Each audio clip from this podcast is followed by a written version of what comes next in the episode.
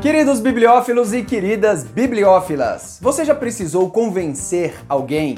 Aposto que sim. Por isso esse livro é relevante até hoje, pois a oratória é a arte do convencimento, a ciência da persuasão. E hoje vamos mostrar na prática como estruturar de forma simples um discurso. E eu vou usar o conteúdo do Rick Chester. É, vou fazer um estudo de caso para finalmente mostrar o que eu quero dizer com oratória e retórica aqui para nosso canal, beleza? Então fique ligado até o final do vídeo. E aproveite já para se inscrever no canal, porque assim você não perde nenhuma atualização.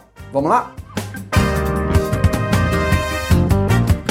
Diálogo sobre as divisões da oratória foi escrito em 47 antes de Cristo na Roma antiga pelo político, advogado, escritor e filósofo Marcus Tullius Cícero, em forma de diálogo com seu filho Cícero Júnior, né? Chamava Marcus Tullius Cícero também o Cícero Júnior. Devo dizer que o livro é muito pesado pesado não em gramas, pois o livro não deve ter nem 100 páginas, mas pesado intelectualmente. O livro é dividido em 40 capítulos. É, 40 capítulos, mas são bem curtos. Não dá tipo nem duas páginas cada capítulo. Nesses 40 capítulos ele estrutura toda a arte da oratória. Sua fórmula é bem parecida com a que Aristóteles relatou no livro Retórica. Certamente Cícero bebeu dessa fonte. Com certeza ele leu Aristóteles. Contudo, o livro possui uma diferença fundamental e vamos vamos falar dela aqui hoje. Então, vamos do começo. Cícero diz que a oratória se divide em três partes: o talento do orador, a composição do discurso e o objeto do discurso. A composição do discurso, principalmente o discurso deliberativo, que é o que tenta convencer alguém a fazer algo, é bem parecido com o de Aristóteles. Ele divide o discurso também em quatro partes: prólogo ou exórdio, narração, confirmação e epílogo ou peroração. No vídeo sobre Aristóteles, Aristóteles, vimos exatamente isso. Então, se você tem dúvida de como são essas estruturas, tá aqui o vídeo, pode ir lá assistir. A parte da construção dos argumentos também é bem parecida. O ponto principal, a sustentação desse ponto por parte de imaginações e exemplos, a refutação de objeções e o gancho para o próximo ponto. Mas então o que, que muda? O foco aqui recai sobre o orador. E sabe o que, que eu acho? Eu acho assim que Cícero era um cara mais prático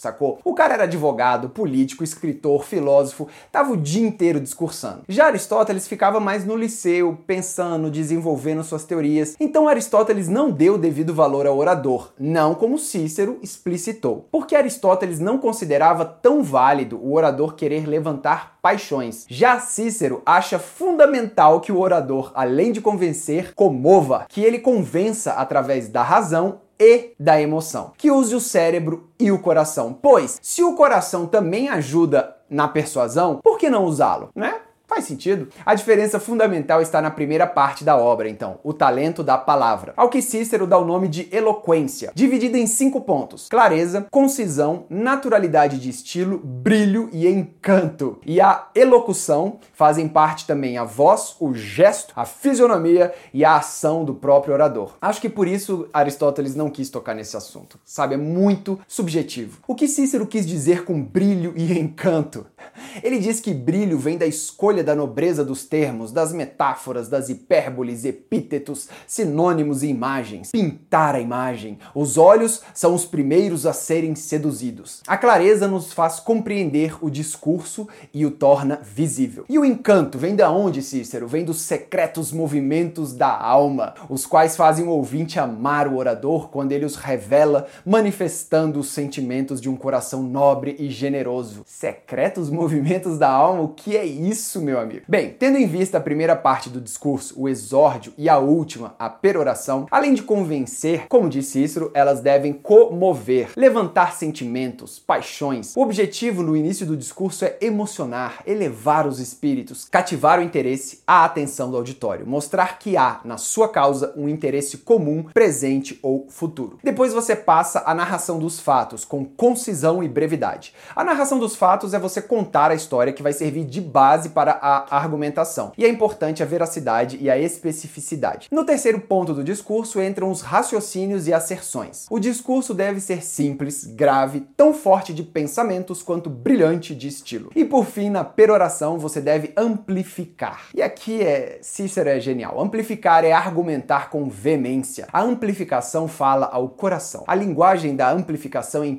emprega as palavras derivadas, as compostas, as hipérboles, sobretudo as metáforas, as frases curtas e destacadas. Então, para exemplificar tudo isso, vou fazer um estudo de caso aqui no vídeo. Conversando com um espectador do nosso canal, abraço Juarez, eu estava preocupado com o pessoal que está vendo os vídeos. Queridos bibliófilos, porque eu estava achando muito difícil que a galera visualizasse a arte da retórica na prática comigo aqui falando sobre o livro. Porque são termos que não temos costume em uma temática, a filosofia, que muita gente acha difícil, mas não é. Não é difícil. É só uma questão de contato. Então eu vou eu não vou pegar um discurso falado, porque senão esse vídeo ficaria muito longo. Mas eu peguei algo que se assemelha a um discurso, um post do Instagram. Escolhi aqui Rick Chester, que acho que sem querer emprega muito bem a técnica da oratória. Lógico, para ser o cara que ele é, falar pro tanto de gente que ele fala, tem que ser um bom orador. E eu vou provar para vocês que é bem legal entender como se estrutura um bom discurso. Para quem não conhece, Rick Chester é um palestrante motivacional e tem uma história bem legal. Ele já foi vendedor de água e hoje é um profissional das palavras. Vive para conversar com auditórios lotados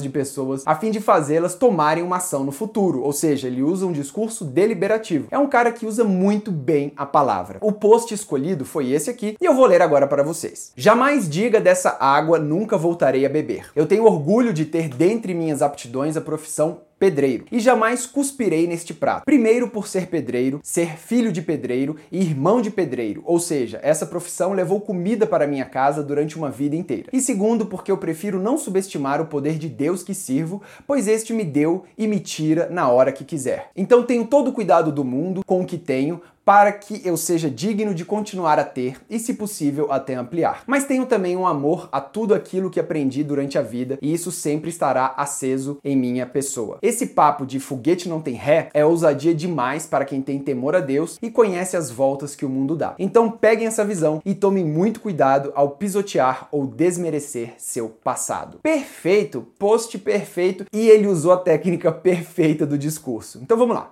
Para começar, é, a gente tem que só falar um pouco pouco sobre o arquétipo do Rick Chester. Se você acompanha aqui o canal, eu fiz uma série sobre arquétipo e como marca, Rick Chester está no arquétipo do homem comum. Bem, eu não vou explicar aqui o que é arquétipo, se você tiver interesse, vê a série lá, são três vídeos, explica direitinho o que é arquétipo. Então, como homem comum, ele deve se comunicar de uma forma simples, direta, não tão rebuscada. Agora, dividindo o discurso do Rick Chester em quatro partes, como salienta Cícero, vemos que na primeira parte, o exórdio, ele deve levantar emoções e chamar atenção. Beleza. Para um homem comum, qual é uma boa ferramenta para fazer isso? As máximas. As máximas, como já diria Aristóteles, são pensamentos que estão inseridos na cultura e todos conhecem, ou seja, pensamentos populares. Contudo, para quem não se insere no arquétipo do homem comum, pode parecer meio piegas usar máximas, meio tipo vovô falando, mas para o Rick Chester funciona muito bem. Então vamos lá. Exórdio. Então ele começa com uma máxima: jamais diga dessa água eu nunca voltarei a beber. E aí ele entra com com uma técnica chamada antecipação, ou seja, já no exórdio ele vai mostrar para você o que, que ele vai falar ao longo desse discurso. Eu tenho orgulho de ter dentre minhas aptidões a profissão pedreiro e jamais cuspirei nesse prato. Beleza, agora que ele introduziu e já pegou sua atenção, porque você pensa, ué, ele tem profissão pedreiro? Por que, que ele não cuspirá nesse prato, sacou? Tipo, se hoje em dia o cara é, é super palestrante, você tem a minha atenção, né? Então fale. Aí vem a narração. O que, que é a narração aqui? Ele vai falar um pouco da história história dele para depois ele jogar os argumentos. Então ele começa com o primeiro ponto da história, inclusive ele fala primeiro, né? Primeiro, ele não fala primeiro ponto, mas ele escreve: primeiro, por ser pedreiro, ser filho de pedreiro e irmão de pedreiro. Ou seja, aí quando você coloca um ponto, você tem que colocar um argumento para sustentar o que você está falando. Então, depois do ponto principal 1 um da narração, ele entra com o argumento. Essa profissão levou comida para minha casa durante uma vida inteira. Ponto 2, e ele ainda numera o ponto. E segundo, porque eu prefiro não subestimar o poder do Deus que sirvo. Por que, que ele não prefere não subestimar? Entre o argumento, pois este me deu e me tira na hora que quiser. Beleza. Agora ele entra no ponto de, do discurso que é a confirmação, como diria Cícero, que entram os raciocínios e as asserções. Então, o raciocínio é, com a história dele, que você sabe que ele é pedreiro, que você sabe que ele acredita em Deus, ele vai entrar e vai falar: Então, tenho todo o cuidado do mundo com o que tenho, para que eu seja digno de continuar a ter e, se possível, até ampliar. E asserção é uma frase que ele vai sustentar esse raciocínio. Mas Tenho também um amor a tudo aquilo que aprendi durante a vida e isso sempre estará aceso em minha pessoa. Então, esse é o ponto principal do discurso. Ele poderia muito bem ter colocado a foto e ter falado: Eu tenho todo o cuidado do mundo com o que tenho para que eu seja digno de continuar a ter e, se possível, até ampliar. Esse é o grande ponto do discurso. Aí agora ele vai para a parte final, que é a peroração. De acordo com Cícero, você tem que amplificar, ou seja, usar argumentos, mas com paixão, né? E as figuras mais usadas aqui são a metáfora, que ele já começa com uma metáfora. Ele fala metáfora. Esse papo de foguete não tem ré. Foguete não tem ré é uma metáfora, que foguete sobe e não volta, né? É isso que ele está dizendo, é uma metáfora. E também para amplificar suficiente ao ponto de falar ao coração, né? Então ele começou com a metáfora, começou a amplificar, tá massa. Cícero, ele fala que temos que usar figuras sublimes, que podem ser imagens da natureza, como a grandeza da terra, o universo, a beleza de um pôr do sol. Ou se você não tá muito na vibe dessa momento de natureza, você pode buscar dentro dos hábitos humanos. E Cícero faz uma lista de sete pontos de imagens imagens que mais geram comoção. O primeiro ponto que mais gera comoção, adivinha? respeito aos deuses. Principalmente no Brasil, um país extremamente católico, extremamente religioso, uma pessoa que fala em Deus, não tirando mérito, mas uma pessoa que fala em Deus já tem a simpatia e consegue amplificar suficiente o seu discurso para comover quem está ouvindo, né? Então, assim, é difícil eleger um político ateu no Brasil. O político tem que ser casado e tem que acreditar ser muito devoto a Deus, né?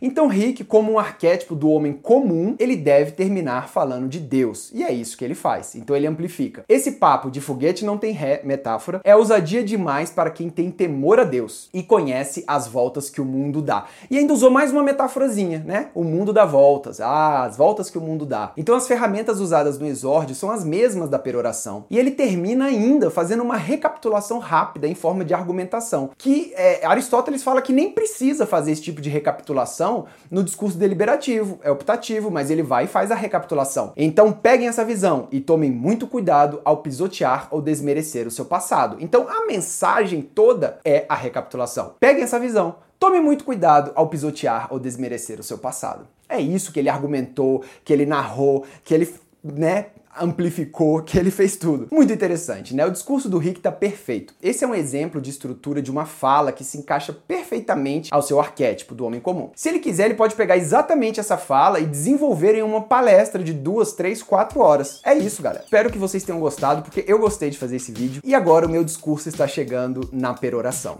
se eu quisesse convencer você de alguma coisa, eu teria que amplificar, apelar aos vossos corações, mas eu não quero. Quero apenas despertar o interesse desse conhecimento em você para que a sua criação toque outras pessoas. Lembre-se, tudo começa com a sua verdade, então vamos nos comprometer em fazer da nossa sociedade um lugar melhor, pois a argumentação mostra o que há de verdadeiro em você e inspira fraternalmente outros a também criarem seguindo os seus corações. Eu usei aqui uma figura de Cícero que logo após dos deuses é a civilidade. Inscreva-se no canal, muito obrigado, boa sorte e até a próxima. Valeu!